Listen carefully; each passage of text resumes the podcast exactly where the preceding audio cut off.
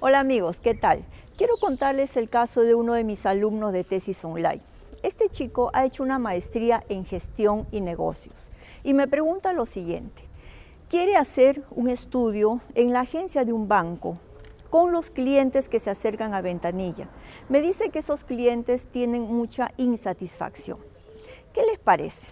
Para una maestría en gestión, ¿les parece a ustedes correcto que se haga un estudio con clientes, con trabajadores? Yo diría que no. Mi gran sugerencia, chicos, es esto. Cuando vayan a hacer una maestría en gestión, fíjense arriba, los jefes, los supervisores, los gerentes, un problema de ellos con la empresa, ¿sí? Pero miren siempre de arriba, no hacia abajo los trabajadores ni los clientes, ¿ok? Espero que se acuerden, ¿ah?